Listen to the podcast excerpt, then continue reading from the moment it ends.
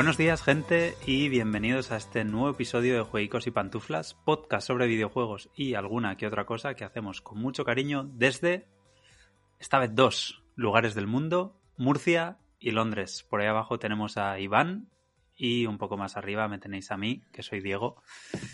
¿Qué tal? ¿Cómo vas? Hola, pues mira, eh, un poco mejor que la última vez, pero sigo teniendo todavía la garganta un poco jodida, la verdad. Pero bueno, ya más o menos suena un poco como, como, como mi yo habitual. Que tampoco es una maravilla, pero. Eh, ya, bueno, pero Nos vale, pero nos vale. es más inteligible, por lo menos. Ay, pues estamos aquí de miércoles. Es miércoles, sí, de miércoles, de miércoles.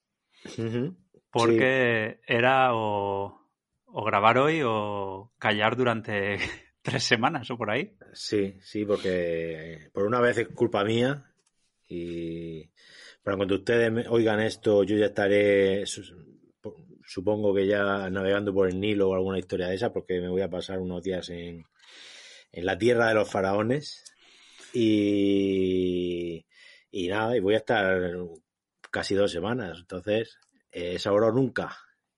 Bien hecho, bien hecho. Así que sí, la, la, la idea es eh, grabar hoy lo que salga, lo que, lo que tengamos, sacarlo adelante. No, Sí, que- defraudar, no defraudar a la audiencia. Que, que, que lamentablemente no es mucho, no tanto por la falta de entrega nuestra, sino por un poco por el panorama, por- porque tampoco ha habido otra cosa. No, no han sido unos días especialmente movidos, la verdad. Se nota que aquí las compañías están todavía volviendo de vacaciones y, y arrancando. Y, y nada, es un programa un poco de pues, un poco de rodaje, ¿no? Porque Sí, sí, porque tú te vas el viernes, pero es que yo volví anoche de madrugada, hoy he trabajado y aquí estoy sentado que, vamos, ni he, ni he abierto la maleta ni nada. mm, Y Eric, obviamente, pues al ser un día entre semana en un horario tan especial, pues es que ni... Hoy ni, ni hacemos la broma de igual viene después, porque, porque no va a venir. No, eh, el chaval está, está trabajando. Y bueno, pues esto es, esto es lo que hay, pero podría ser peor. Mejor también, pero podría ser peor. Así que yo creo que, no sé, le damos, empezamos con, con la actualidad. ¿Qué, Vámonos. qué tenemos estos días? Lo primero es el tema de People Can Fly, que ha roto con 2K. Sí, a ver, esto es una noticia, un poco no noticia, ¿no? Porque eh, realmente el juego en el que están trabajando no ha llegado a ser anunciado. Eh, sí que sabíamos que después de su colaboración con Square Enix, eh, con Outriders, que ha salido la cosa regular, su siguiente proyecto iba a ser para 2K, que por la razón que sea, pues la- parece que la cosa tampoco termina de cuajar y han decidido pues separar sus caminos. Eh, esto no significa que el juego haya sido cancelado, ¿vale? Eh, sino que eh, si llega, será como un juego autoproducido o, o editado por otra compañía. Así es, hay que recordar que People Can Fly son los de, pues eso, como has comentado, Riders, eh, los de Ballet Storm, los de Gears of War, de los de los últimos y el mítico el, el. Pain- sí, y el mítico Painkiller. Aunque yo creo que también también trabajaron en en los anteriores Gears of War, ¿no? En, en al menos en el Mm, 3 o en el 2, o yo- no sé. No lo sé. Sí puede ser que hayan colaborado con alguno, Sí. en plan rollo, haciendo el multijugador o alguna, ro- algún rollo de esos. Haciendo las bolsas de basura. Sí, pero vamos, el suyo, el suyo, suyo firmado por ellos es el Jasmine. Que, Que- que es, que es- que es el bueno. que está bastante bien. Es el bueno. De hecho. Sí, sí. Que controlabas al rubio, ¿no? Sí, sí, sí, sí. Eh, y, y nada, a mí esto me, me- me da penita, me da penita porque a esta gente le tengo mucho aprecio. Pero no, no tiene pinta de que. O en principio la sensación que da no es que les vaya a causar un, un gran problema, ¿no?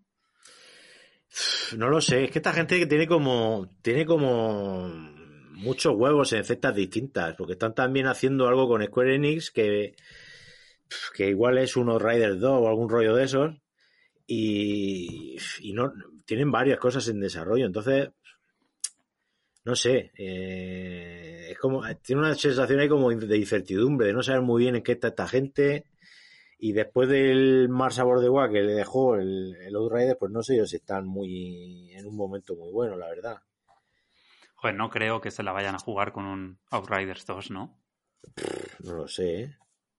Es que ni siquiera es un nombre potente, no es un nombre que vaya a vender unidades solo por, por el simple hecho de, de llevarlo. No, no sé. Me extrañaría.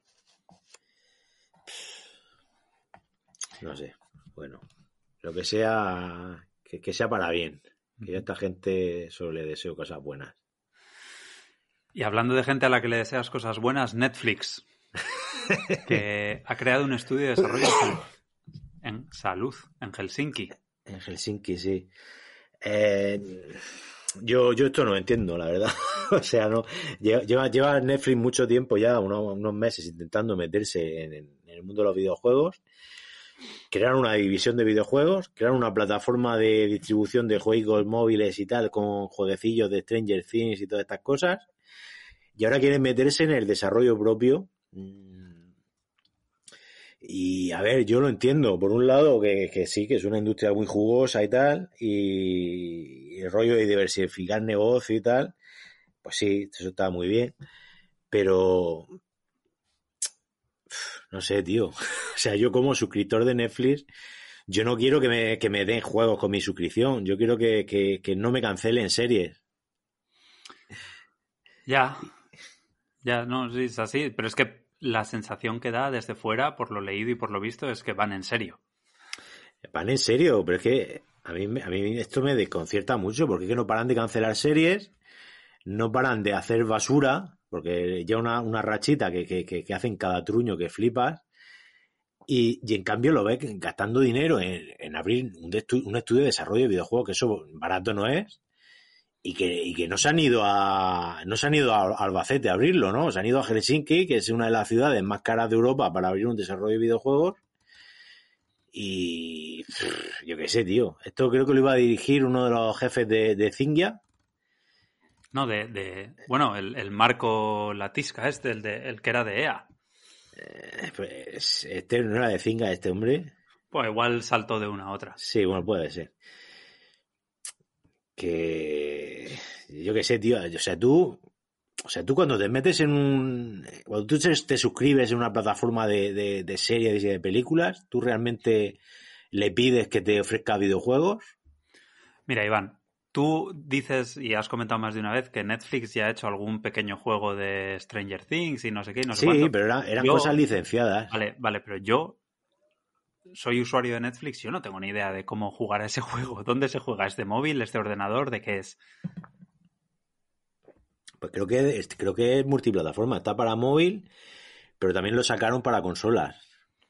Pues, pues ni idea. No sé, es que no lo sé. Es que a mí Es no, me... no, es que no le importó a nadie. O sea, era, son, era un minijuego que, que no, por lo visto no estuvo muy mal, pero tampoco estuvo especialmente bien, ¿sabes? De, uno de, estos, de los 100.000 millones de juegos que salen cada mes, pues ahí salió y pasó sin, sin pena ni gloria. O sea, que a nadie le importó realmente. Hasta que te saquen el juego de 13 razones, ya verás. Yo qué sé, tío. Eh, también, también licenciaron un juego de Cobra Kai que era también más malo que, que, que pegarle a un padre.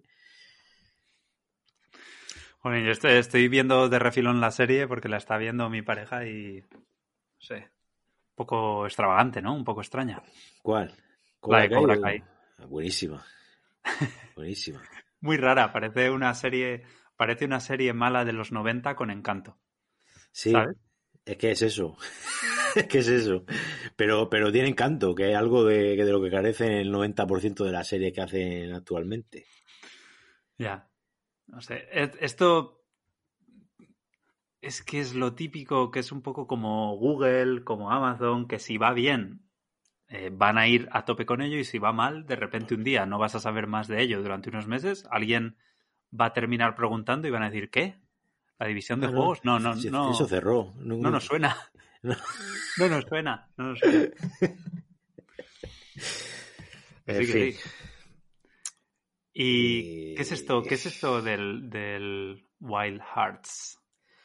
Ah, pues. Pues eh, esto era lo- esto es lo que lo que está preparando EA con, con Koei Tecmo, que es uno de los matrimonios más, Extravagantes. más extravagantes y impredecibles del mundo de los videojuegos, porque son dos compañías que, que jamás en la vida me hubiera imaginado que iban a trabajar juntas.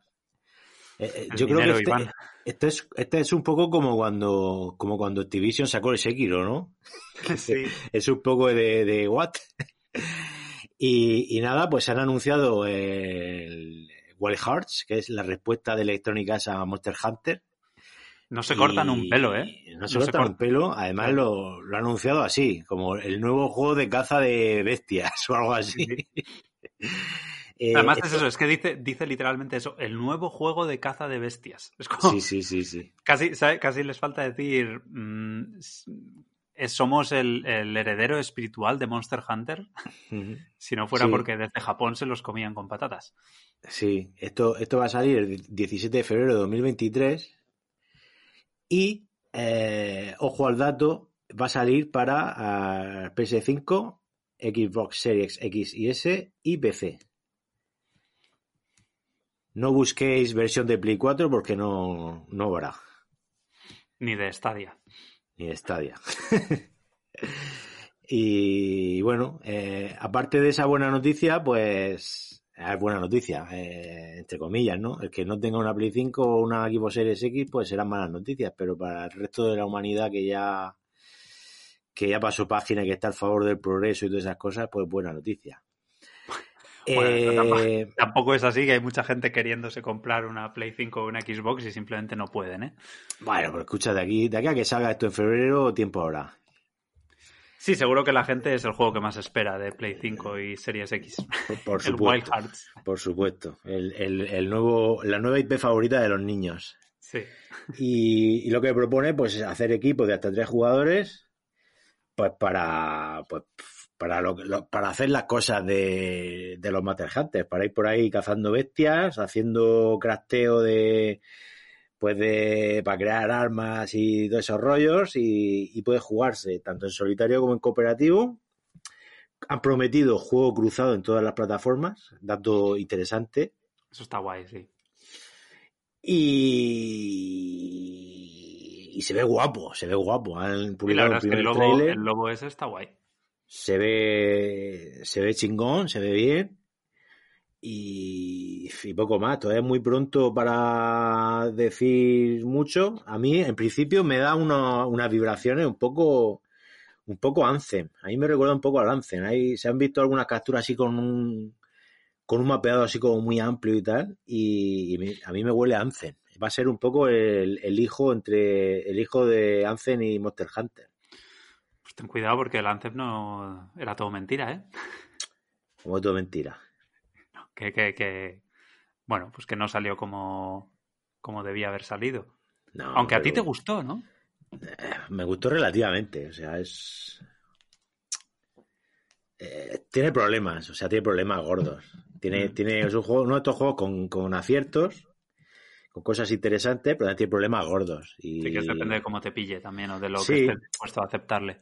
Sí, y luego, pues independientemente de que te guste más o menos, es un juego que, que a los pocos meses ya no estaba jugando ni Perry. Y cuando un juego basado en el multijugador se queda sin jugadores, se vacía, pues esto es como una fiesta en la que estás tú y el vecino del, del quinto, ¿no? Que no tiene mucho sentido. Y, Bueno, pues un y poco eso- lo que le va a pasar a Wild Hearts, supongo. eh, no, esto por lo menos sí se puede jugar en solitario, o sea que por lo menos esa baza siempre la tienes ahí. Es curioso porque es muy complicado. Mm, yo qué sé. eh, si ahora a día de hoy sacas un Souls-like, pues ya sabes que te estás basando en los juegos de From Software, pero sí que ha habido un crecimiento de muchas, de muchas IPs diferentes, de muchos estudios diferentes, un poco basándose en eso. Y Hmm. si tú a día de hoy sacas un Souls-like, sí que puede haber un poco más de público que esté más acostumbrado a, yo que sé, a un Bloodborne o un Hmm. Souls o a un... eh, buah, se me ha ido el nombre de El aquel Lords que... of the Fallen. el Lords of the Fallen, lo que sea. Pero aquí el problema es que la gente más interesada en este juego solo va a haber jugado a un juego de ese estilo, que es el Monster Hunter, porque solo existe un juego.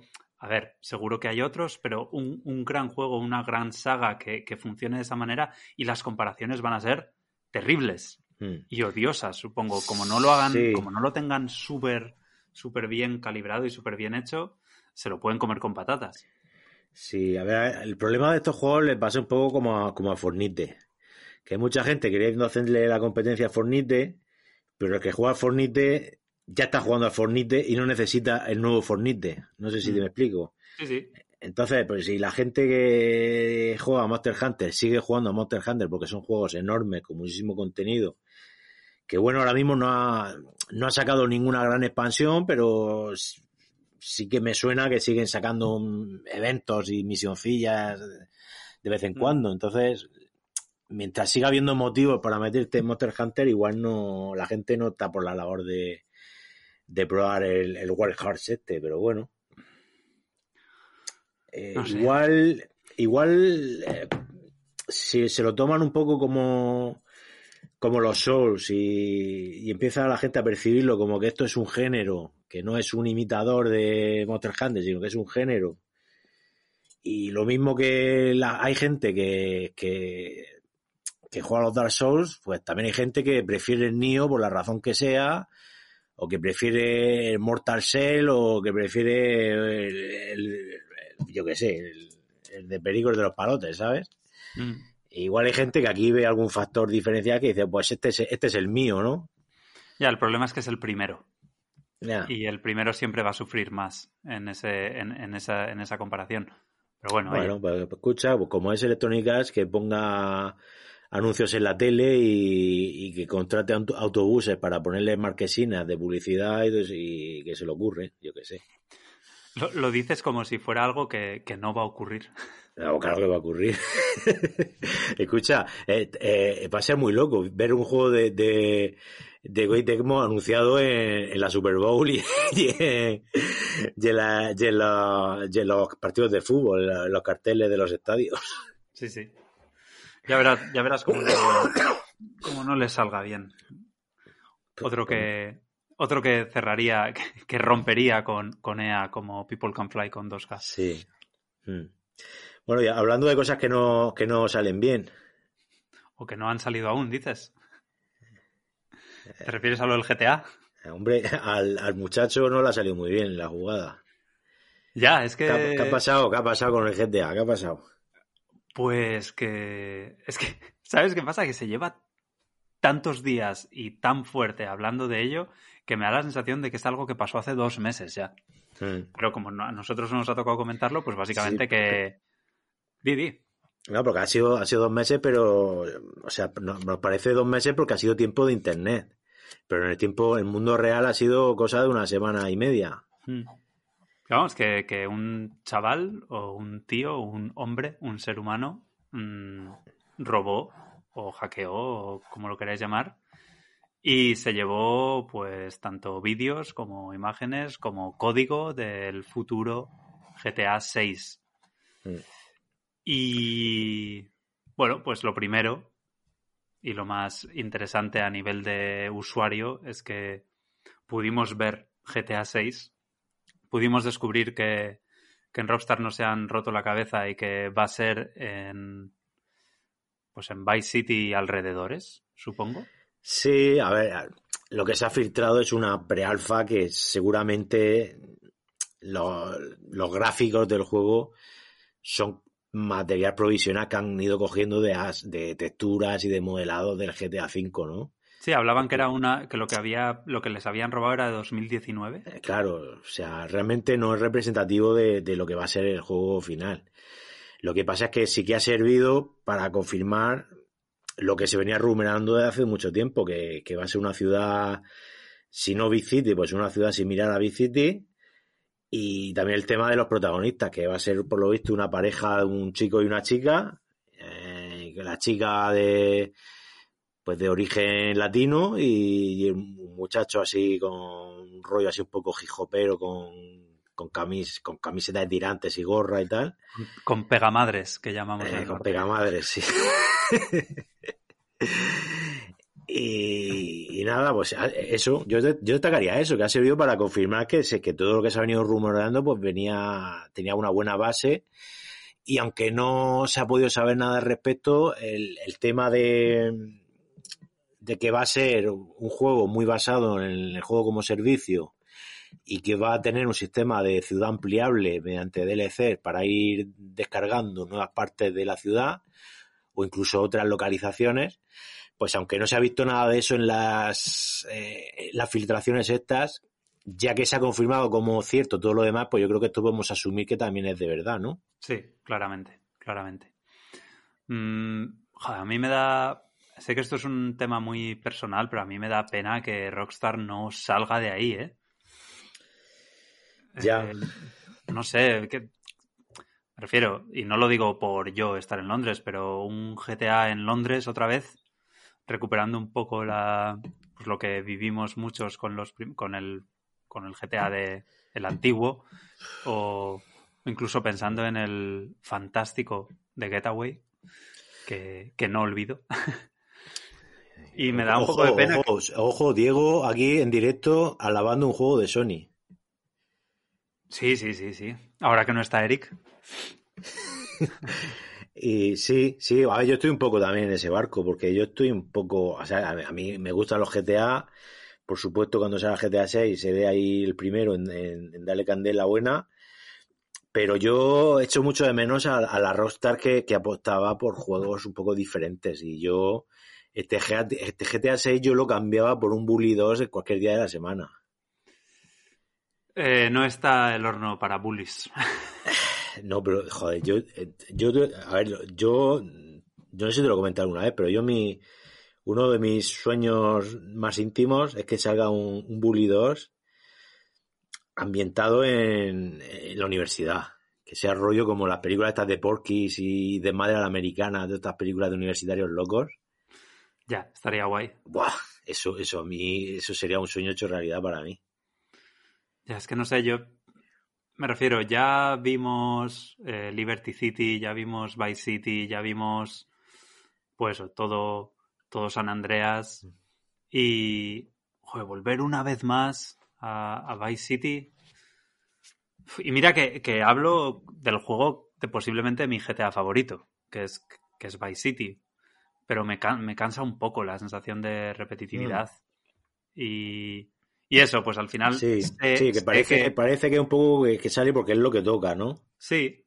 Y que al final sé que, que, sí, que va a ser un juego enorme y que va a ser posiblemente este sea un juego genial. Pero obviamente cada vez se van a destinar más recursos a lo que saben que les va a generar años y años y años de beneficios, que es el online. Entonces, si yo ya tuve varios problemas con la campaña mm. del GTA V, pues no sé, no sé qué harán con la del 6. Yo espero de verdad que sean fieles a pues a sus orígenes o a su base y, sigan manteniendo una campaña de calidad. Pero a saber, yo qué sé, yo qué sé. No sé, yo, yo, yo soy poco pesimista, porque esto también se junta con el tema de del hermano Hauser que se piró y todo eso. Luego también han estado haciendo reestructuraciones en el estudio. Yo no sé ahí quién queda ya de, de la gente de la edad dorada de, de Rostan. Entonces, no sé. Tengo una sensación un poco de que, de que esto ya es, es como que lo hace sí, la gente, ¿no? Sí, es un poco otra cosa. Es un poco otra cosa.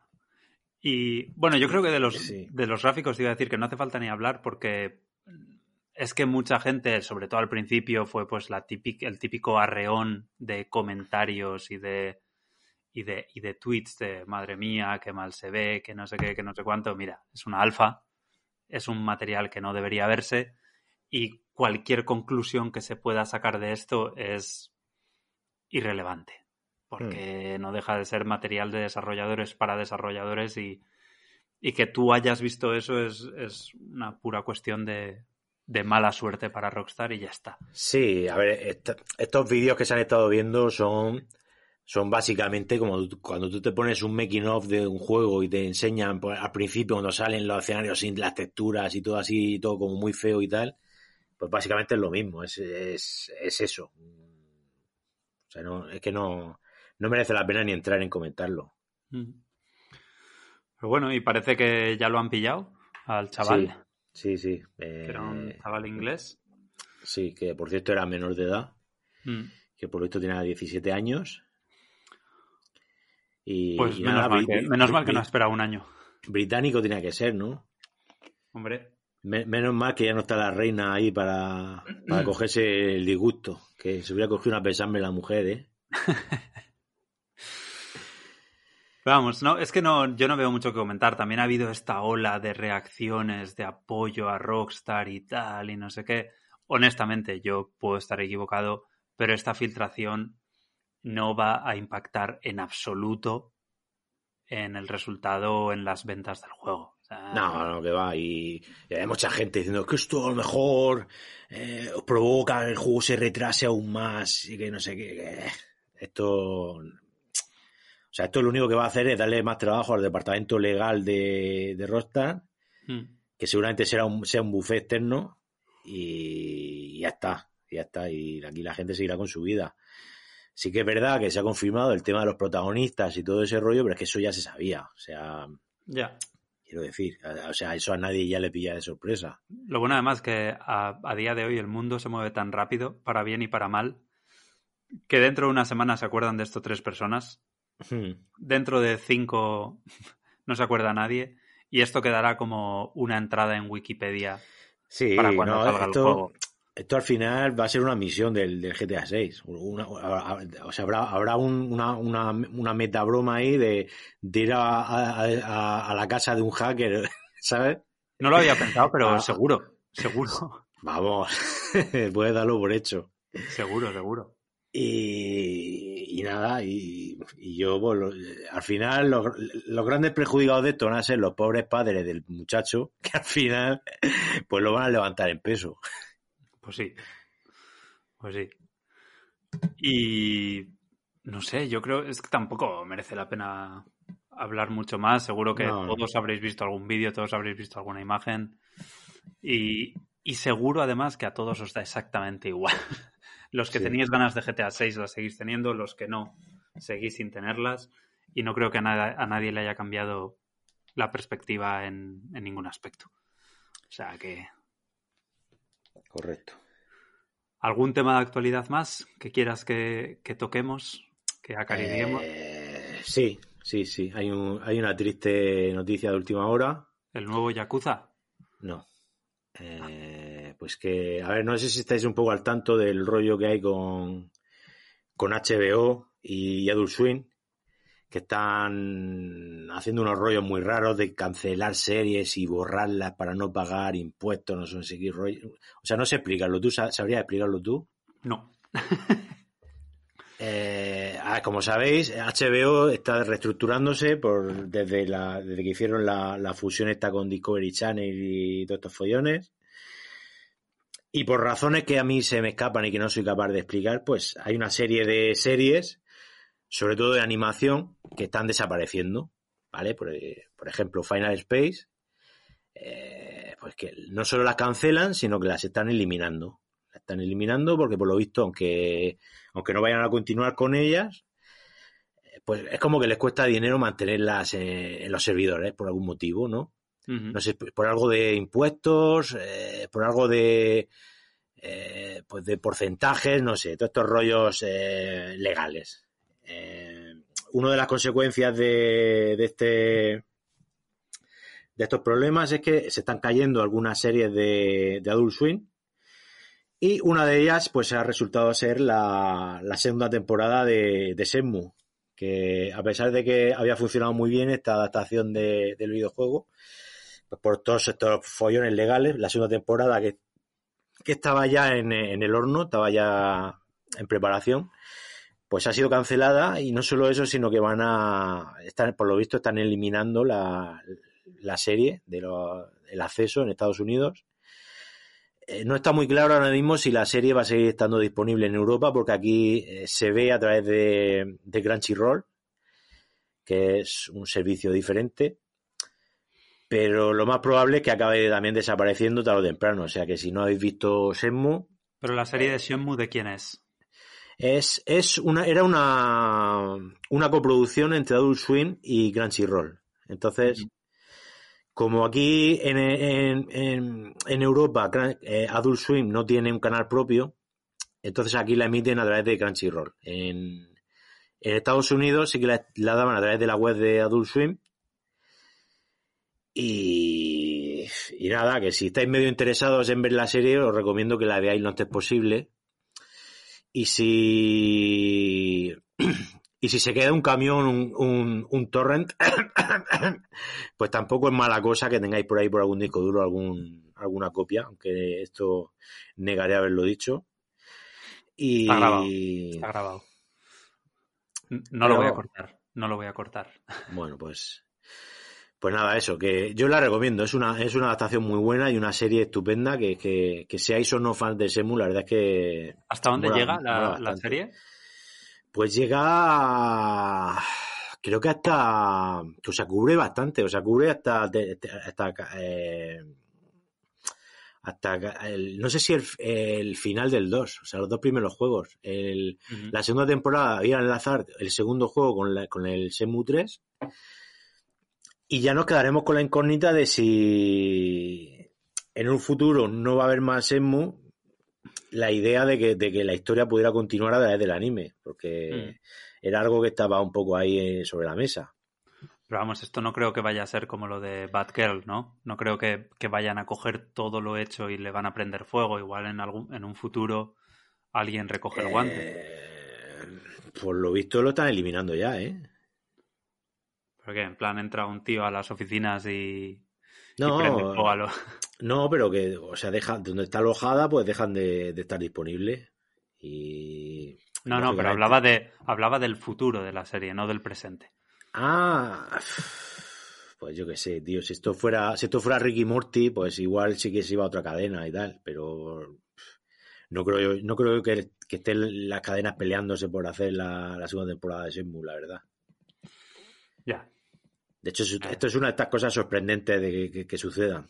Ya, ya, era bastante, bastante raro que esto hubiera sucedido la primera temporada, como para esperar que alguien vaya a comprar los derechos para hacer una segunda, ahora que se ha producido la, la debacle esta de, de, la, de la cadena. Pero bueno, nunca se pobre, sabe. Pobre Shemu, macho, no le sale nada bien, ¿eh? No, tío, o sea, es que es, está gafado. Hay cosas que están gafadas en la vida, ¿eh?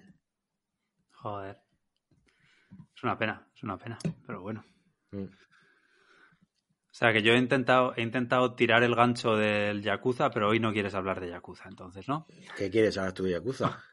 era broma, era broma, era por, por sacar un poco. Que, que ya, no, que hoy es, ya que hoy es un podcast corto y, y nos quedamos cortos de contenido, pues por, por sacar por el tema mismo, recurrente. Si, si, ya nos metemos con la Yakuzada, ya nos tiramos dos horas hablando, cabrón.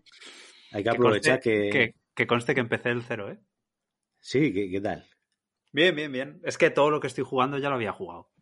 Bueno, y, pues, pues, pues he jugado y además, además, como me fui a casa y encima conocí, tuve acceso a una nueva droga de la que os hablaré un poco después. El pues, Magic. ¿Estás metido en el Magic? No. El, el, Vampire Survivors. Ah, cojones, vale, vale, vale, vale, vale. No, la droga de las Magic la dejé hace ya, pues no sé, 15, 15 o 20 años. ¿Qué dices? Sí. O sea, ¿tú, tú, tú jugabas al Magic? Sí, sí. Jugaba con, con amigos. No te, no te pega. ¿Y eso? Joder, a mí me molaban un montón las Magic. De hecho, mira, ahora que he ido a, que he ido a casa, un amigo de Brasil me se estaba metiendo en las Magic otra vez. Y yo le dije, lo están, ah, lo están, lo están relanzando ahora, ¿eh? Yo le dije, ah, pues yo de, de pequeño, bueno, de pequeño, de joven, como lo quieras llamar, jugaba a las Magic y tal, y, y como yo tengo eh, trastorno obsesivo compulsivo, obviamente todas mis Magic están perfectamente guardadas en sus archivadores. Y me puse a... Pero tú tienes, tú tienes mucho peligro con eso, porque tú si, si empiezas con las Magic, tú tienes que hacerte la colección completa de las putas cartas. Ya, me pasó... O sea, es que tampoco me voy a poner a hablar de las Magic, pero ¿tú te acuerdas lo que eran los fragmentados? Yo, no, yo, yo es que nunca caí en eso. Ah, vale, vale. Oh, yo me hice un mazo de unas criaturas que se llaman fragmentados Y básicamente los tenía que tener todos repetidos cuatro veces y había fragmentados que eran muy caros y tal, y no sé qué, y, pero lo dejé. Pero el otro día, haciendo fotos para este amigo, empecé a hacer fotos de todos los archivadores y eso, y me vino una. Me cayó una lagrimilla. Eh, claro, ves cartas que conseguías o conseguiste cuando tenías 8 años, 10 años. Y es bonito y es un, es un juego muy guay. Y de hecho, alguna vez, sobre todo gracias al, al Tito Phil, he caído en un par de juegos de Magic de vez en cuando y me pega unas buenas enganchadas. Hostia, tú, tú sabes, yo, yo lo, lo, más parecido que me enganché fue al, al, al Eye of Judgment. No tengo ni idea de qué es eso. Pues eso fue un, un Magic que sacaron para, para la Play 3. Lo, lo, lo, sacó Sony junto a Wizard of the Coast. ¿Y cómo se llama? Eh, Eye, of Judgment, el ojo del juicio. Entonces, pero, eso pero, era, ¿Pero era de Magic? Eh, no, no era, un... de Magic, lo hacía Wizard of the Coast, pero era un juego nuevo. Mm. Y eso funcionaba con la, con la cámara de la consola. Entonces tú tenías un tablero y entonces se jugaba con la, con la consola. O sea, tú tenías, tú tenías el juego, lo arrancabas y entonces tenías un, el tablero en la mesa y tenías la cámara enfocando al tablero. Entonces tú, eh, digamos que tú, eh, la cámara te enfocaba la superficie del tablero, ¿no? Y entonces la, el juego del tablero se trasladaba, se trasladaba a la pantalla. Como, los, cuando, como los Invisimals. Un rollo así, un rollo parecido. Lo que hacía era, era, era un poco el, el gimmick este de la realidad aumentada. Eh, lo que pasa es que el juego molaba, ¿sabes? O sea, no, o sea, más allá de que, el, de que molara el tema de las animaciones, de sacar una carta y ver tú en la tele cómo la criatura se invocaba en 3D y todo ese rollo, el juego molaba y como, como se, se, se jugaba a través del videojuego, eh, no estabas eh, sujeto a tener que estar jugando con gente, ¿vale? Entonces tú tenías, podías jugar simplemente a la campaña y, y, claro, para la gente solitaria como yo, que no, que no conocía a nadie que estuviera con las cartas esas, pues yo me ponía ahí con, con la con la camarita en mi casa. Eh, sí que tenía modo online, que tú podías jugar a, con gente por, por internet y tal, pero no necesitabas quedar con gente físicamente para estar ahí con las cartas. Y, y, y sacaron, eran también un poco como, la, como las Magic también, también eran sobres de estos sorpresa. Tú ibas comprando tus sobres, te ibas formando tu mazo. Mm. Y, y nada, molaba bastante, la verdad. Pues le echaré un vistazo porque igual cuando vea la portada o cuando lo vea me suena más, pero no me suena de nada. Simplemente, mm. o sea, no, no, no me interesa, digamos, pero por, mm. por pura curiosidad. No. Eye of Judgment, no, ya lo miraré. Oh, ya lo miraré porque es que lo iba a mirar en el móvil, pero me he dado cuenta es que esto ya lo sabes tú, pero es gracioso porque estoy teniendo problemas con internet y estoy en el ordenador mm. grande con el internet del móvil, compartiendo internet con el móvil. Sí, y, y, bueno, y otra cosa que tenía ese juego, otra ventaja que te ofrece al, al, al, hecho de que las partidas fueran a través del videojuego, es el tema de las reglas. Que no tenías que estar tan pendiente de las reglas y ni memorizar, ni echar cuenta ni nada, porque ya el juego se encargaba de hacer un poco la, el papel de Game Master, ¿no? Y enfadarte con tus amigos porque porque uno piensa que una regla es de una manera, otros de otra. Y... Eh, efectivamente, efectivamente. Y en la época pre-internet, al final, el que ganaba sí. era el que gritaba más, porque sí. no, quedaba sí, otra. Pues no, no, no lo conocía, le echaré un vistazo después. Mm. Y nos tocan juegos, Iván. Mm, ¿Empiezas tú o qué? Pues venga, vamos.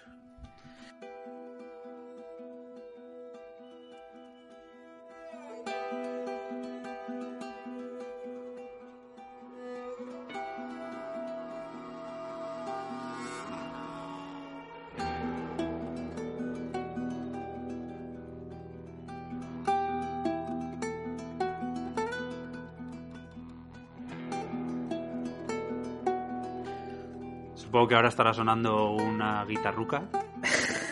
el Gustavico.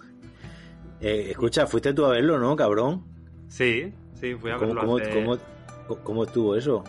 Muy guay, muy guay. Fue muy gracioso además, porque, bueno, a ver, Gustavo Santaolalla está, está hecho mierda, el pobre. Eh, le tienen que ayudar a entrar en el escenario, pero, le tienen que ayudar a salir.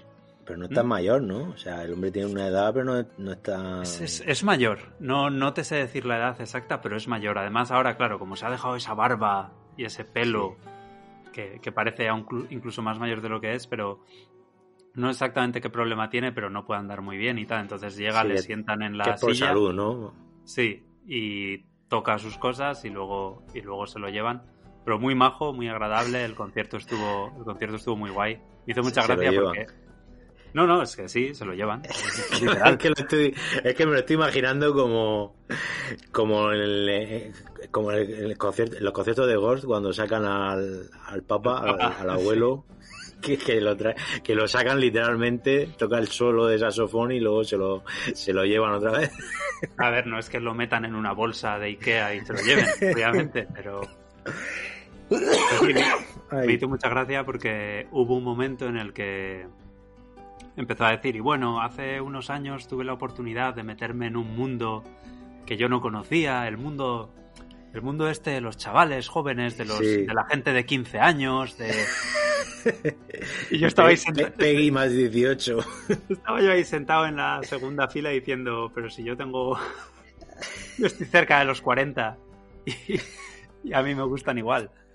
Y estuvo muy guay, tocó tocó varias canciones de Last of Us, eh, a mí me, gustó bastante, es que es, que es bueno. Y lleva una banda muy, muy buena. Además, llevaba. Yo es que no controlo tanto a Gustavo Santaolalla, pero. Por cierto, vamos a hablar de Last of Us parte 1 Remake. Sí, sí. pero yo no controlo mucho, pero llevaba a un. a otra persona a su lado que era como. Dentro de lo que es su banda, pues una persona con mucha más importancia y que me perdonen los que lo conozcan. Como, el Warren era, eso te iba a decir, era el, Warren Ellis de, de Gustavo Santolaya y era buenísimo. Eran, todos muy, muy, muy buenos. Pero bueno, pues, habla del juego. Sí, a ver, no, como sabéis, pues este hace una escasa semana salió eh, una nueva revisión de, del primer Last of Us, la precuela del juego para el que no estábamos preparados. Sí, eh, lo han titulado parte 1 para enlazar con, la parte 2. Y me parece muy, muy oportuno el, título, la verdad, porque es que eh, resume, muy bien lo que es este, este remake, ¿vale? Porque es un remake que, que respeta, respeta, mantiene todo el diseño original del juego de, de, de, de 2013. De 2013, ¿no? Sí. Y, pero lo que hace es, un poco como hacer una, una labor de, homogenización, ¿no? Lo que hace es ponerlo un poco al nivel de, de la parte 2, a nivel tecnológico. Y, y yo creo que eso resume un poco todo, todo lo que es el trabajo que han hecho, porque es que es un juego que, que, que, luce como, como la parte 2, para bien y para mal, ¿vale? Porque eso significa que, por un lado, quizás no es tan sorprendente, tan impactante como un juego que Naughty Dog hubiera hecho completamente de, nuevo para, pues para la nueva generación. Eh, digamos que tiene, o sea, se ve como un juego de, de 2020, ¿vale? no se ve como un juego de 2025, que sería lo que sacaría Naughty Dog si sacara un juego nuevo eh, este mes. Eh, pero tampoco se ve como en 2013. Está un poco ahí como entre dos aguas. Y sin embargo, yo creo que, le va bien. Le va bien porque eh, lo que hace es que hace que, parezca como dos como dos juegos que están a la par, ¿no? Porque tú juegas a, a este parte 1 y luego te pones con parte 2 y da la sensación de ser como un viaje un viaje continuo, ¿no? Porque realmente el acabado gráfico, yo no sé si el motor será exactamente la misma versión del motor, pero se ve muy, se ve muy similar, que, no, es poco. sí que es cierto que no se ve tan bien como el 2. O sea, se le notan cosas. O sea, yo por lo menos en los vídeos que he visto sí que, sí que hay una sensación de, chapa y pintura. Pero es porque hereda la base del de, claro, Claro, claro. O sea, a ver, este, este remake eh, sí que es verdad que sí que es verdad que es un remake, no, no un remaster, en el sentido de que los, los gráficos, los modelados, las texturas eh, todo ha sido recreado desde cero, ¿vale? O sea, eh, los modelados son nuevos, las animaciones, pues son. Eh, las han revisado, no son. A ver, no son las, las animaciones de 2013, pero sí las, las, han, las han hecho nuevas, pero usando las grabaciones que hicieron en 2013, ¿vale? Entonces, las interpretaciones son las mismas, pero es como que tiene más detalle. Es como que han ido al archivo original y, las han llevado al juego con una fidelidad que, en 2013 no era posible. Entonces también han añadido una serie de animaciones nuevas. Por ejemplo, en, en, el original, pues en el original cantaba mucho cuando era una cinemática y cuando eran los muñecos, ¿no? O sea, ¿vale? O sea, tú cuando era una cinemática te veías los personajes muy expresivos, muy todo muy fotorrealista, pero cuando estaba jugando pues se veía que era un muñeco, ¿vale? En este caso no es tan así. Obviamente a nivel gráfico la diferencia de definición entre una cinemática y el gameplay pues sigue, notándose, pero sí que eh, los personajes, los modelados in-game sí que tienen una serie de gestos que no hacían en, en el juego original. Eh, en el juego original cuando estaban hablando pues se veía mover la boca y tal, pero el personaje pues estaba normal, estático. Aquí pues hace gestos con la cabeza, eh, hace gestos con las manos, eh, los notas como que están más vivos. Y, yo creo que esa es la parte de, este remake donde el juego más ha salido ganando, porque eh, es como que los personajes son mucho más expresivos, son. te los crees más. no sé, o sea, dan, dan una, una, mayor sensación de respirar más. Yo te tengo que preguntar, no Iván, porque. Pregunta, pregunta. No, te iba a decir que que al final, y sé que voy a decir algo que puede que te moleste, pero Last of Us 1, a pesar de que es un juego que me encanta y me parece un gran juego, creo que mecánicamente era muy limitado.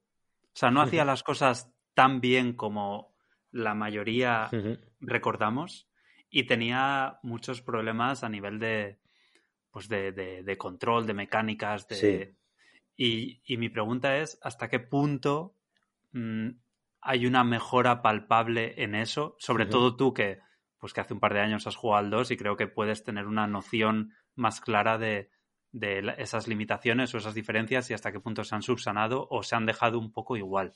Hmm. A ver, eh, bueno, en primer lugar, voy a ya os comento a todos, eh, queridos oyentes, que no voy a comentar absolutamente nada de la historia ni del desarrollo en sí del juego, porque, porque en fin, porque yo creo que hasta en 2022 ya todo el mundo ha jugado a, a Last y ya sabe un poco de qué va y, es básicamente el mismo juego, o sea, desde ese mismo punto, desde ese, desde ese, desde ese punto de vista no ha cambiado absolutamente nada, es exactamente el mismo juego. Posiblemente la gente que no haya jugado Last of Us 1 no es la gente que, que escuche este podcast. Sí, y el que no haya jugado, pues Mm, que esté tranquilo que no está Eric. El que no haya jugado, que esta, esta, es la ocasión perfecta para jugarlo. O sea, va a jugar al mismo Last of Us de toda la vida, pero en mejores condiciones. ¿Vale? Eh, entonces, eh, contestando a tu pregunta, pues eh, a nivel mecánico, a ver, a nivel de diseño, el juego es exactamente el mismo juego, ¿vale? se mantienen los niveles, no han introducido mecánicas nuevas como la de la de ir arrastrándote por el suelo que sí vimos en la segunda parte y no pero eso me parece eso me parece lógico porque al final si es el mismo juego introducir mecánicas nuevas claro, romper. Claro lo habría roto. O sea eh, el, diseño de los niveles eh, el diseño de los niveles de primer Last of Us es así porque son niveles diseñados para una serie de mecánicas. O sea si tú diseñas un, si tú introduces una serie de movimientos nuevos, una serie de mecánicas nuevas, el diseño de los niveles ya no te vale, tendrías que rehacerlos. Entonces estaríamos hablando de un juego muy diferente. Eh, no es el caso. Eh, es un juego que a nivel de, desarrollo se juega exactamente igual, las misiones son las mismas, eh, se juega de la misma manera. Sí que es verdad que han introducido una serie de pequeñas novedades. Los, los, pues, los enemigos ahí me da la sensación de que hacen algunas cosas nuevas que antes no hacían. Eh, por ejemplo, yo me encontré una vez una situación en la que tú le pues lo típico, que le, le, disparas a un enemigo, te crees que está muerto y luego se pone a arrastrarse para ir persiguiéndote, ¿sabes? Uh -huh. Eso yo, y a ver, también puede ser mi memoria, que yo no me acuerde del primero, ¿no? A mí Pero yo, a mí me suena que en el original eso no, no pasaba. Mm. Eh, hay pequeñas cosas que sí que han mejorado.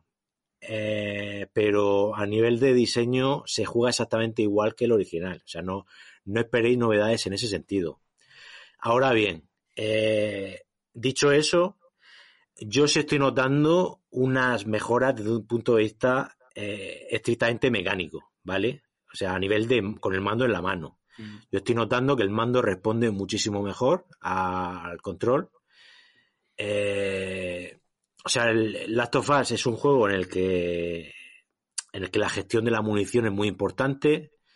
Es un juego donde la tensión de los tiroteos eh, viene determinada por el tema, por un lado, en el hecho de que, de, que tú tienes la munición muy justa y por otro lado el tema de que pues de que al recargar un arma tarda mucho tiempo, de que entonces es un juego que te obliga a calcular muy bien cada disparo, ¿vale? Entonces tú en el, en el original eh, yo muchas veces eh, me resultaba un poco frustrante cuando yo intentaba hacer un disparo muy preciso en el que yo me jugaba todo. O sea, yo básicamente me la jugaba un disparo, ¿no? O sea, tú viene un enemigo y tú sabes que tienes un disparo y, y procuras eh, pues hacer un disparo en la cabeza, que es el que te va a salvar la vida, ¿no? Eh, pero muchas veces en el original, pues sea porque el frame rate era. El frame rate, siendo como era un frame rate bastante estable, era estable, pero, pero bastante justito. Entonces, mmm, sí que es verdad que le falta un poco de fluidez a la hora de hacer un, un apuntado muy fino, muy delicado y tal. Y hay situaciones en las que tú te quedabas un poco vendido, ¿no? Uh -huh. eh, que era muy difícil hacer un disparo perfecto. En, este, en esta nueva versión yo entiendo, o por lo menos yo estoy notando que, que hacer un disparo de estos de vida o muerte eh, está siendo una experiencia más agradable. No porque sea más fácil a hacer ese disparo en la cabeza perfecto que te va a salvar el culo, ¿vale? Sino porque el mando te responde mucho mejor, te ofrece mucha más precisión, eh, el ángulo muerto del, del stick eh, es mucho más pequeño que, el, que en el original. Esto yo no sé hasta qué punto es un mérito del remake como un mérito de la consola porque ofrece eh, el rendimiento de este remake es, es, mayor que el que o sea este remake el rendimiento es mejor tanto comparativamente que el, el remaster de, de, PS4 y por supuesto el, el, original de PS3 el rendimiento es mejor. También tenemos un mando que es el DualSense que es un mando que también responde mucho mejor que, que funciona mucho mejor que el tacto es mucho mejor que tiene eh, pues yo, yo no sé si a ti te pasará, pero yo noto que tiene una latencia un poco menor. Mm. También tiene un, un, menor zona muerta en el stick. Es un mando que es, es más fino, es más fino y yo eso estoy, lo estoy notando mucho a la hora de jugar. Y, -hmm. y estoy notando yo, pues eso, que apunto mejor, que, que, que pues que, que, acierto mucho, eh, mucho, con mucha más facilidad el, el, el tema, pues lo, las típicas situaciones de coger el fusil de cerrojo con, el, con la mira de francotirador. Eh, ¿Sabes? Estos, estos disparos de hilar muy fino, pues eh, sí que noto que están mucho mejor resueltos. No te sabría decir hasta qué punto es mérito del remake o, o, de la nueva consola o del mando, pero, pero es un hecho que está ahí y que, y que me parece bastante, bastante evidente. Yeah. Eh, luego también, por otro lado, tenemos el tema de la vibración áptica, que, que, que, es una cosa que, a mucha gente le parece una chorrada, pero que a mí sí que es verdad que me está pareciendo, o, por lo menos sí me da la sensación de que, de que las partidas se, se viven un poco más, que, que a la hora de disparar como da más gustico, que a la hora de recargar, al notar cómo notas el tacto de la bala entrando en la recámara y tal, que, que coño, que no sé, que la mano, que te da gustico en la mano, ¿sabes? Lo notas como un juego más vivo. Uh -huh. y, y, en ese sentido, pues yo noto que, que, es un juego que se siente mucho mejor en la mano, ¿vale? Aunque básicamente sea el mismo juego, es más gustosico. Y, y no sé, no sé si tiene alguna duda un poco más concreta, pero en general ese es un poco el titular, que es exactamente el mismo juego, pero se juega mejor. No, si es que al final yo tenía miedo, porque vamos a ver, esto es un remake y está muy bien porque viene la serie y porque así le ponen el parte 1 y porque todo parece mucho más conectado y más lógico y tal y cual. Pero es que ya tuvimos un remaster que ya hacía lo de mejorar los gráficos. Entonces, mi interés principal era en ver si había mejorado ciertas cosas que ya de por sí me parecían flojas en su momento en Play 3, que me siguieron pareciendo flojas en su remaster en Play 4 y que a día de hoy deberían estar o superadas o al menos bastante mejoradas. Pero vamos, que con lo que dices me, vale. Hmm. Eh, a ver, es un tema, es un, a ver, tema muy subjetivo. O sea, yo, yo a mí el remaster que sacaron de PS4 igual se me quedó un poco corto por el tema de que, de que gráficamente no dejaba de ser exactamente el mismo juego, pero con la resolución subida. Sí que es verdad que en vez de en vez de llevar a texturas en baja, pues eran texturas en alta, pero básicamente eran las mismas texturas. Eh, aquí te encuentras con texturas mucho, o sea, texturas rehechas, son, texturas totalmente modernas, los modelados son mejores, las animaciones se nota que son mucho más creíbles y, y quizá la mayor mejora a nivel gráfico donde más se nota es el tema de los personajes no, no, bueno, sí, el tema del personaje, pero yo, muy concretamente, yo señalaría el tema de la iluminación. Eh, la iluminación, el, HDR, los juegos de luz, eh, el 4K, pues te, permite hacer algunas virguerías, como el tema de las esporas de los hongos que hay en el, en el aire. O sea, realmente ese efecto está hecho con, con, una, con mucho mayor realismo. O sea, hay hay partes eh, donde realmente te da un poco de agobio, ¿no? Porque vas viendo en la pantalla cómo va flotando en el aire las, las esporas de, del hongo, ¿sabes? Y te da un poco de, pues no sé, da, da como asquito, ¿no? Da, un poco de, da, cosica de ir explorando por esas partes. Esas partes. Ese, tipo de, pues de volumen en el aire. Sí. Es algo que se usa poco en videojuegos y que, debería empezar a usarse más. Sí, sí, sí. Y no solo, no solo las esporas, ahí cuando te metes en alguna, en alguna, en la típica casa abandonada, ¿no? Pues, pues ves por la ventana cómo entra el aire y vas viendo el polvo suspendido en el aire y eso, pues la verdad es que queda de, lujo. Mm. Y eso ahí sí que se nota que, eso sí que realmente es una novedad que le da mucha vida al juego a nivel visual. Mm. Eh, y luego el tema que he comentado antes es el tema de rendimiento.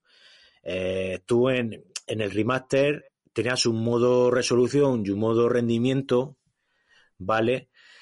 Pero yo sentía que no había ninguno de los dos, ninguno de las dos opciones era la ideal, ¿no? Porque el, modo resolución se veía bien, pero sí que notaba que de frames iba muy justito.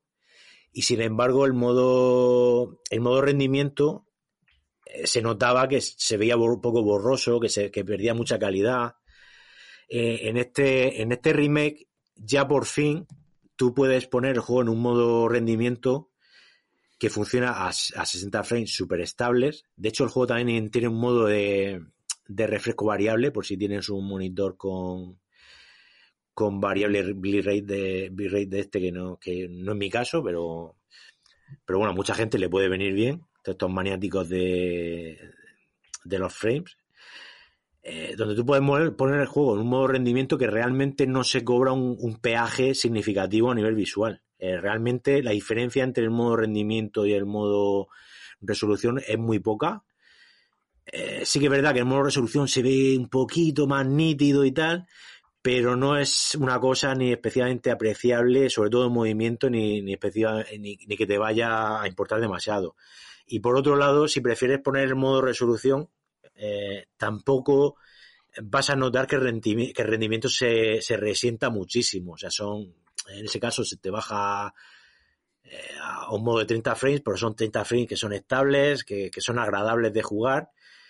Y, y aunque a mí yo no soy fan de, los modos gráficos, a mí yo preferiría que me dieran un modo que los desarrolladores eh, consideren que es el, el apropiado y que, solo esté ese modo. Yo soy como tú. Pero bueno, si van a dar dos opciones, eh, yo eh, exijo que las dos sean buenas. O sea, que no haya una opción mala, ¿vale? Y en este caso, pues. ¿Qué es, qué una- es lo que pasa? ¿Qué es lo que pasa? es lo que pasa muchas veces, es lo que pasa muchas veces. Que, por ejemplo, el, yo tengo el caso reciente del Ghostwire Tokyo, que creo que tiene seis modos gráficos. Y, ¿En serio?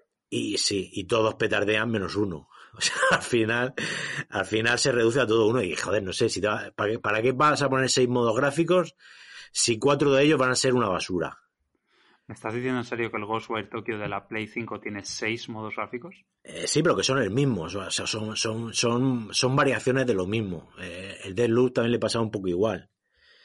¿Sabes? Que era Vaya jeta que tiene. macho. uno a 30, otro a 40 y pi- 40 y algo, que no llega a ser ni 30 ni 60, otro de 60, con ray tracing, sin ray tracing, sí, en fi- en fin. Eh, he perdido el hilo que estaba diciendo. Perdón. Y, y bueno, otra, otra cosa, ya, ya que hemos hablado de la banda sonora, que es muy importante en este juego, el tema del sonido 3D, pues es una novedad que yo creo que también es muy bienvenida en este juego, porque en Last of Us el sonido, el apartado sonoro es, es crucial, es crucial, eh, no solo porque está muy bien hecho, sino porque a nivel jugable es algo que, que tiene una influencia muy clara en la partida, pues porque tienes unos enemigos que son los los chasqueadores, que son unos enemigos ciegos que se guían por el sonido, y entonces tú en estas situaciones eh, tienes que estar muy pendiente de- del sonido. Y, no solo cuando hay chasqueadores, cuando estás en, en algún asedio rodeado de cazadores y, y bandidos y gente de esta, pues la pista que te da, donde hay un enemigo, donde, por dónde se están moviendo su, estos enemigos que tienen una ruta ¿no? de, de vigilancia, pues por dónde se están moviendo, por dónde van, por qué pasillo se te viene, por dónde te deja de venir. Todo eso, la, la manera que tienes de, guiarte es a través del sonido. Entonces, eh, yo creo que jugar a... Aunque no tengas un equipo de sonido, un home cinema ni nada de esto en casa, eh, la posibilidad que te da la consola de, activar el, el sonido 3D eh, con unos auriculares normal y corrientes, que es una, es una tecnología que, de la que se habla poco y que yo creo que es una de las grandísimas novedades de, de esta generación. Eh, yo creo que eso es un lujazo. O sea, yo creo que el juego se disfruta muchísimo mejor. Y, y en ese sentido, pues también es una novedad que yo creo que es de peso. Eh, claro, eh, tanto como para costar precio recomendado 80 euros, que aunque luego nadie pague 80 euros, que al final luego te vas a la oferta de Amazon y te sale por 60 y todos esos rollos, eh, eso es un asunto que es complicado. O sea, a mí, a mí me parece un error. O sea, a mí personalmente me parece un error co- cobrar esto a precio completo. Eh, veo, veo por qué, por qué lo han podido decidir, porque es un juego que tiene gráficos totalmente modernos y creo que están en su derecho de cobrar un precio completo. El problema es que yo creo que han, han, han desaprovechado quizá la, la ocasión de... Yo creo que la, la manera ideal de vender esto habría sido con un con un port de, de la parte 2 para PS5, ¿sabes? Yo creo que tenían que haber hecho un pack con los dos juegos, aunque el segundo no, no fuera un remaster ni nada, que fuera exactamente el mismo juego, pero en Play 5, ¿sabes? En formato nativo de Play 5, con alguna mejora de rendimiento y con algunas sombras un poco mejor y tal. Eh, que hubiera sido un pack con los dos juegos eh, a 70 euros o 80 euros o lo que, le o lo, lo- lo que le dé la gana de cobrarlo a Jim Ryan, ¿vale? Pero que hubieran venido los dos juegos con alguna portada así un poco chula y tal, y que lo hubieran llamado The Last, The Last of Us, eh, eh, The Complete Journey o, o The Ellie Chronicles o, o lo que quieran, ¿vale? Y que hubiera sido un producto un poco más com- completo, ¿no? Porque al final este remake, pues, por otro- también tenemos un poco el, el punto un poco negativo de que tampoco trae el multijugador, que eso es algo que aunque eh, sea secundario, pues no deja de ser un contenido que se ha perdido por el camino. Y sí que da la sensación de que aunque es la mejor manera de jugar a The Last, a The Last of Us, aunque sea un remake, que sea meritorio, aunque aunque sea una fantástica manera de recordar este grandísimo juego, justo ahora que aparece la serie de HBO, eh, no toca. O sea, yo creo que yo creo que le habría venido muy bien a Sony ser un poco generosos y haber hecho un paquete un poco más completo. Ya, pero es que vender solo los dos juntos mmm, tiraría para atrás a mucha gente que, que al venderlos por separado sí se los compra. ¿Pero por qué le va a echar para atrás? Pues porque ya son 20 o 30 euros más. No, pero es que estamos hablando del mismo precio. O sea, sacar los dos juegos al mismo precio. Ya, es que, es que a ver, yo. A ver, yo tuve la suerte de pillar una oferta buena con la reserva y el juego a mí me salió por 50 euros. ¿Vale? Pero tú, el chaval que vaya esta tarde al, al game o a, o a la tienda que sea, ¿vale? A, por su copia de Last of Us, pues el precio recomendado de, del juego son 80 boniatos, ¿vale? Ah, es una locura eso. Eh, eso es una locura. Y yo creo que ya que, ya que deciden ponerle el precio completo a este lanzamiento, eh, no hubiera estado de más hacer el paquete un poco más atractivo regalando el port de, de la segunda parte. Que, que, joder, yo creo que estamos todos de acuerdo de que va a salir, ¿no? Porque cuando sacas este, este port de la primera parte en, en PC, que está previsto que salga en los próximos meses también para PC, está claro que la, que el, la parte 2 va a acabar saliendo para PC también tarde o temprano. Y, el paso que va Sony con este tipo de cosas. Y, y, obviamente, cuando salga ese port, pues van a aprovechar para sacar la versión de Play 5 de, de la parte 2. Sí. Y, y sinceramente, ese juego se ve, es un juego que se ve como un juego de 2030 y tiene cero margen de mejora. O sea, el, la versión de PS5 de, de la parte 2 que nos va a salir, que va a salir esta primavera que viene, eh, yo creo que va a ofrecer las mismas novedades que si lo hubieran sacado junto a la parte 1 en un pack un poco más apañado, pues con una caja metálica, con los dos discos, con algún manual, yo qué sé. Yo qué sé, que, que, no ser tan rata, coño, que pensar un poco en el fan y decir, de tener a la gente contenta. Es que es la tercera vez que sacan el juego en 10 años, ¿sabes? Claro, decir, bueno, vale, vamos a, sacar, a sacarlo una vez más, ¿vale? Pero va a ser un poco como, no sé, va a ser como una celebración, va a ser como, no sé, como un regalo para los fans. A mí, como, como lo hizo 2K con el, con el remake del Mafia, ¿no? Que, cogió, sacó el, el remaster del Mafia 2, que es un remaster un poco de aquella manera, y, y el, y el Mafia 3 es tal cual, sin, sin, sin mejoras ni nada, pero bueno, ya te ofrece ahí un paquete atractivo, una cosa bañada, incluso sí. a nivel de coleccionismo, pues una cosa que es interesante. Sí, sí, estoy de acuerdo. Pero nada, esto es lo que lo que nos ha tocado con la era de, la era Jim Ryan, la era de, de la racanería, la era de, de, del recorte, la, la era de del mínimo del mínimo posible y, y nada. Pues sí, y es una pena porque es un juego que está muy bien. Eh, creo que creo que es oportuno con el tema de la serie volver a, a, a, ponerlo de actualidad, pero se están disparando en el pie y, y, yo no tengo datos de ventas en la mano para, para dar datos, ¿no? Pero sí que me da no la sensación tiene, de que no tiene pinta de que haya sido un gran éxito. No ha sido un gran éxito, no ha sido un gran éxito porque todo el mundo ya jugaba a esto y por muy fan que seas no hay grandes necesidades de pagar un precio completo por esto. Pero bueno, ya veremos en unos meses cuando salga la serie y, y haya más millones de Play 5 en las casas, ¿qué pasará? Por eso bueno. que tendrá una segunda juventud. Bueno, perdón, una cuarta juventud. o quinta. Sí. Pues muy bien.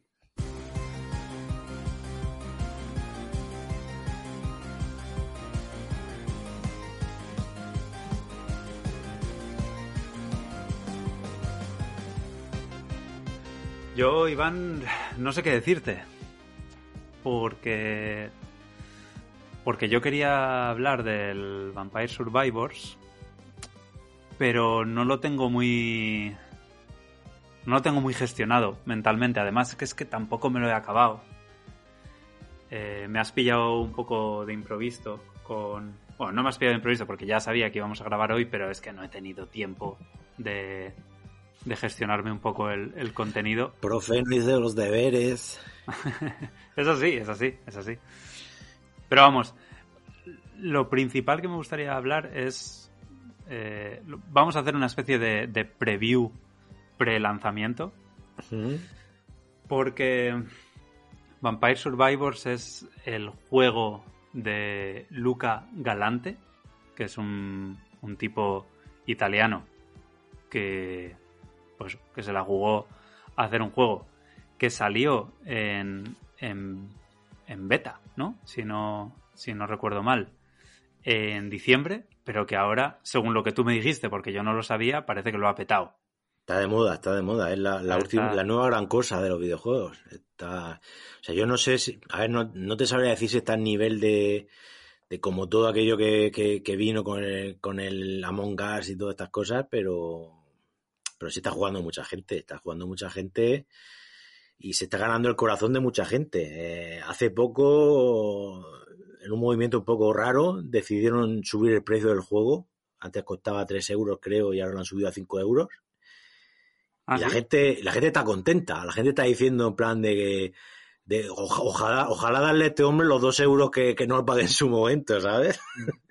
Es que, a ver, eh, aquí entra un poco, pues, la valoración de cada uno.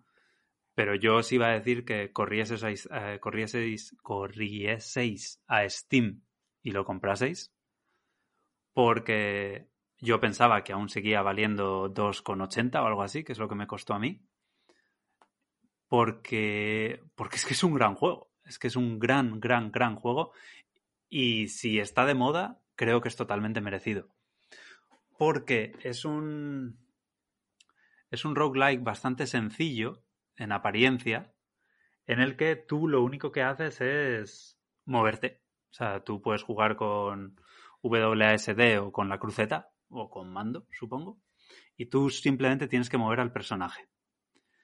Eh, los escenarios son escenarios en general infinitos que van eh, en, los que van apareciendo una serie de enemigos, pero hablo de enemigos en masa, y tú tienes que intentar sobrevivir. O sea, es la, la, la idea es matar enemigos a la vez que sobrevives, siempre mediante el movimiento.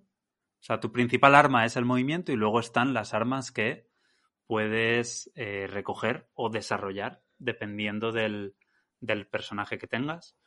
Yo a día de hoy he desbloqueado no sé si 10 u 11 personajes. Eh, cada uno con sus, con sus historias. Pues hay uno que tiene un látigo, hay uno que tiene una, una vara mágica que tira, que tira fuego azul, hay otro que tiene una especie de, de rombo que, que va por el escenario matando enemigos, otro que tira cuchillos, otro cuyo elemento principal es la defensa y tiene un como una especie de campo de fuerza que en el juego es, es ajo, obviamente. Mm, el juego es, creo que se desarrolla en Italia y, es un poco una coñita con Drácula y con incluso con algunos elementos de Castlevania. Y, y yo creo que la principal característica del juego es que partiendo de una base tan, tan simple y tan sencilla, es capaz de, de generar situaciones tan increíblemente diferentes en función de pues de los power-ups o, las, habilidades que, que, vaya recogiendo. El juego consta de, varios niveles que se van desbloqueando en función de lo que haces o dejas de hacer. Y la idea principal es sobrevivir durante 30 minutos. A los 30 minutos llega un jefe que a priori es invencible y te acaba matando. Entonces tú lo que tienes que hacer es a lo largo de esos 30 minutos intentar subir de nivel el máximo posible, intentar encontrar ciertos secretos en el escenario, intentar eh, conseguir dinero. El dinero lo pueden dar enemigos al morir, lo encuentras en, en farolas, en cofres, en, en, en candelabros que se pueden romper. Y ese dinero te sirve tanto para desbloquear personajes como para eh, mejorar eh, power-ups. Eh, Es decir, tú tienes una serie de, power-ups que pueden ser el daño que haces, la vida que tienes, la máxima vida que puedes conseguir, la capacidad de recuperación, el cooldown de, de las armas, que es muy importante. Es decir, por ejemplo, si eres un enemigo que, que, pega latigazos, pues ese látigo se usa, estoy, estoy exagerando, ese látigo sale una vez cada segundo.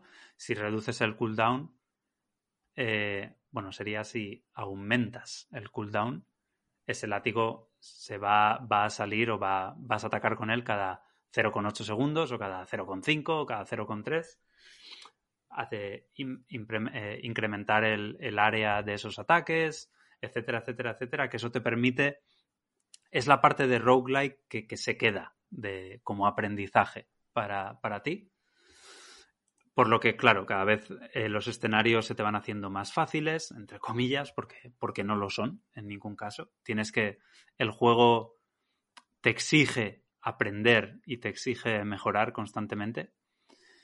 Y luego, dentro de la extensa cantidad de, de armas y de habilidades que puedes encontrar a lo largo del escenario, pues no solo hay muchas y muy diferentes, o sea, ya sea lo que comentaba antes de, pues yo qué sé, bolas de fuego, campos de fuerza, eh, látigos, cuchillos, mmm, Biblias que giran a tu alrededor, sino que cada una de ellas tiene una serie de niveles individuales. Es decir, si tú, por ejemplo, coges un, un power-up que es una Biblia que gira en torno a ti, pues si lo coges otra vez, eh, te van a girar dos. Si lo coges otra vez, te van a girar tres o te va a aumentar el, el rango o te va a eh, aumentar el cooldown. O... Entonces, es un juego en el que solo utilizas dos dedos para jugar, pero a la vez tiene una serie de mecánicas y de, y de, y de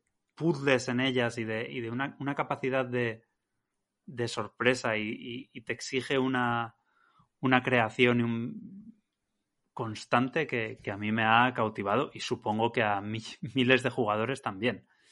Mm. Gráficamente, pues no deja de ser un juego 2D indie que Iván catalogó, catalogó en privado de muy feo. Es que es muy feo, o sea, tienes que hablar, tienes que hablar de, de los gráficos esos. Que a mí yo, es no que... sab... yo, no sabría cómo definir eh, los gráficos que tiene. Es como.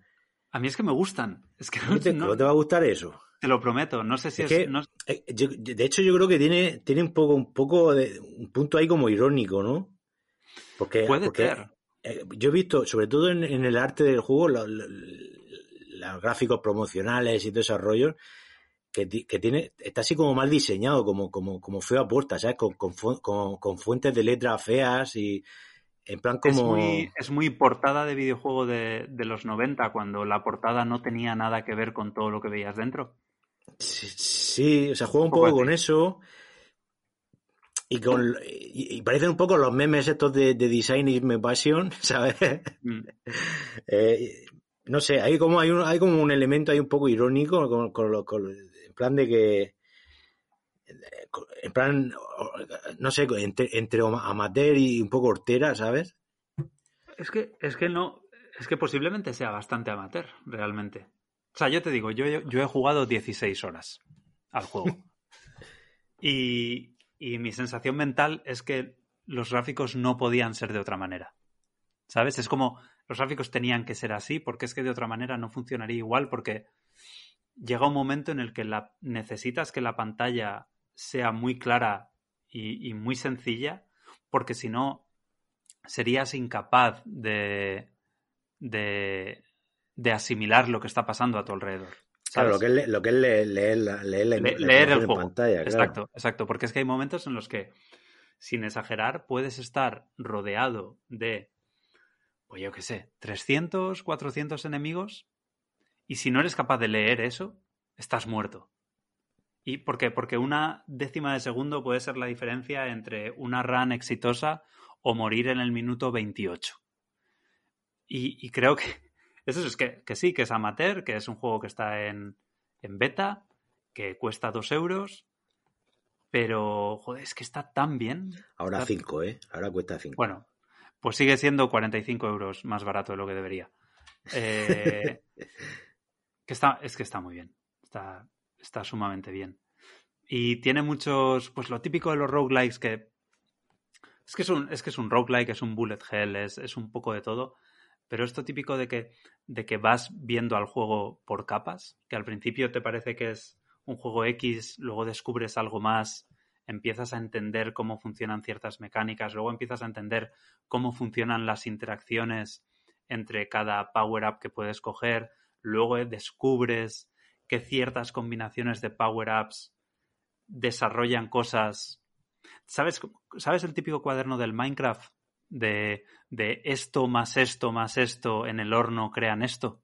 Mm, sí. ¿Sabes? Pues, pues este juego tiene un, un sistema relativamente similar en algunas cosas y, y, te das cuenta de que de que no es ninguna tontería, que es un juego sumamente profundo y tengo un amigo que ya lo ha, se lo ha fulminado al, al 100% y miedo me da, miedo me da en el buen sentido eh, cómo va a ser este juego cuando salga de verdad. Yo, yo a día de hoy os diría, mira, si tenéis Steam, para lo que cuesta, es que incluso podríais jugar menos de dos horas y si no os convence lo devolvéis. Porque en dos horas te da tiempo a echar siete ocho runs, sobre todo si, si acabas de empezar y, y, no has jugado nunca. Y es que es, es, que es, es, que es muy bueno, es que es muy, muy, muy bueno. Es, es, tiene ese punto de droga que en su momento me provocaron juegos como Isaac o como Nuclear Throne. Y, mm. y estoy como muy contento de haber encontrado un juego así en un momento en el que yo ya había yo ya había tirado la toalla con los videojuegos un poco, ¿sabes? Es como que me ha devuelto un puntito de, de ilusión. Uh -huh.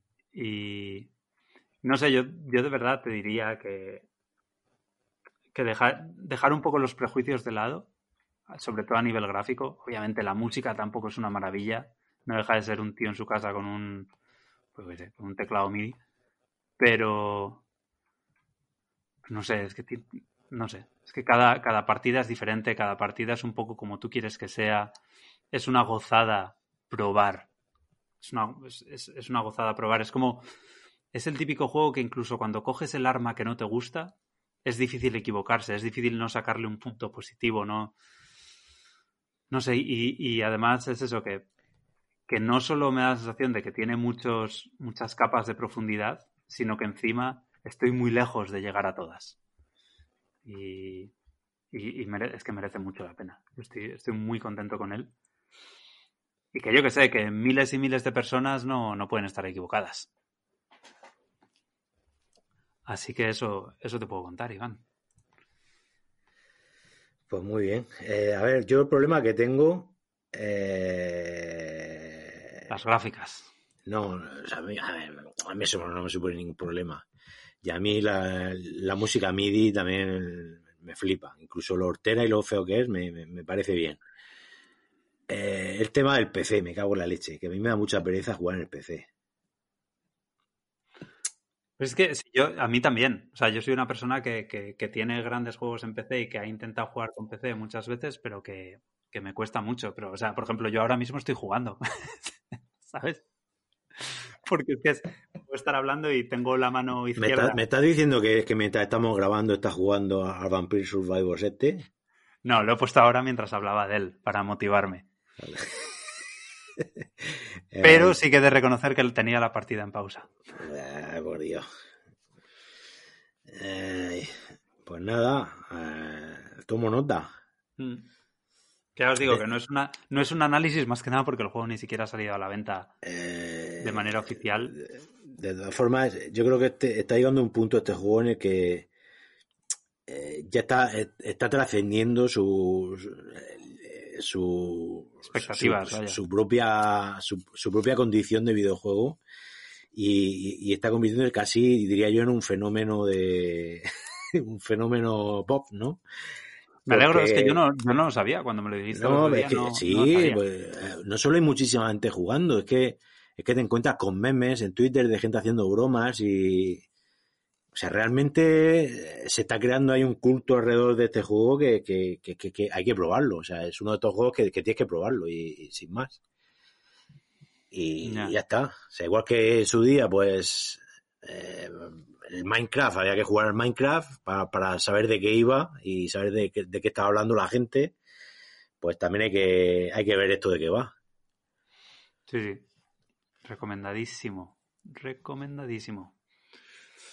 Así que, no sé, a ver, a ver si, a ver si sigue creciendo y, y, y sale oficialmente a la venta y ya tenemos un, un producto más, más terminado y, y, le, y podemos hablar de él otra vez porque, uh -huh. porque seguro que merece la pena. Pues sí.